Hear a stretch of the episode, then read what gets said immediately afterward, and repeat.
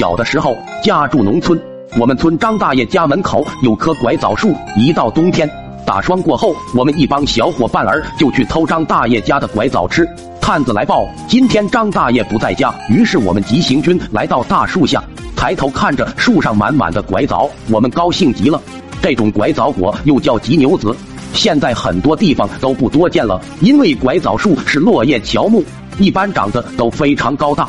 很多都是十几米，我们小孩儿根本够不着，所以平时我们都是捡树上掉下来的果子吃。由于我们人数众多，地上的根本不够我们吃。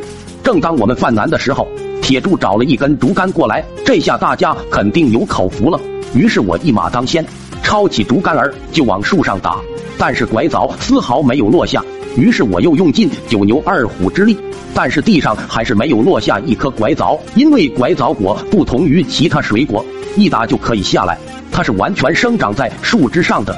要想把果子打下来，必须连同树枝一起下来。于是我脑洞大开，安排左护卫富贵回家拿镰刀和绳子过来。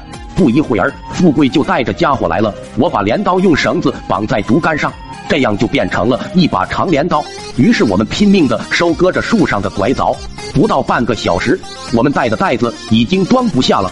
我又安排又护卫铁柱回去拿袋子。正当铁柱准备出发的时候，张大爷回来了，看到我们收割了这么多拐枣，就发火了，嘴里一边骂着，一边来抓我们。我们赶紧四散而逃。二蛋拿着我们的拐枣袋，因为二蛋长得太胖，还没跑两步就被张大爷抓住了。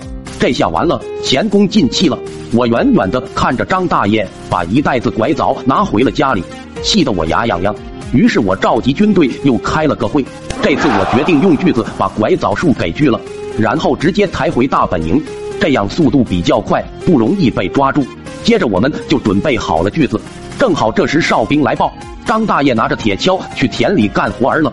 机会来了，我们赶紧来到大树下，拿起锯子开始拼命锯。二人一组，轮流干活。为了鼓舞军心，我也参与其中。我们学着大人的样子，左右开弓，两边锯。但是锯到最后，树马上要断的时候，锯条卡住了。于是我想炫耀一番，让铁柱闪开，看看我的麒麟臂。于是我使劲儿一拉锯条，只听嘎吱一声，好像有什么不对劲。随后小伙伴儿们开始尖叫起来，树倒了。快跑啊！一下子大家乱成了一锅粥，我着急忙慌的也不知道朝哪个方向跑，吓到腿麻了。最后干脆趴在地上不敢动。接着树倒了，不偏不倚，正压在我身上。但是由于树根的关系，我只是被树卡住了，没有受伤。但是小伙伴们已经吓得不轻，看我被树压得一动不动，四处奔跑，到处嚷嚷。最后张大爷听到声音回来了。看我一动不动的把树挪开，把我扶了起来。最后他还把这事告诉了我爸妈。直到现在，我还记得那天晚上屁股留下的鞋拔子印记。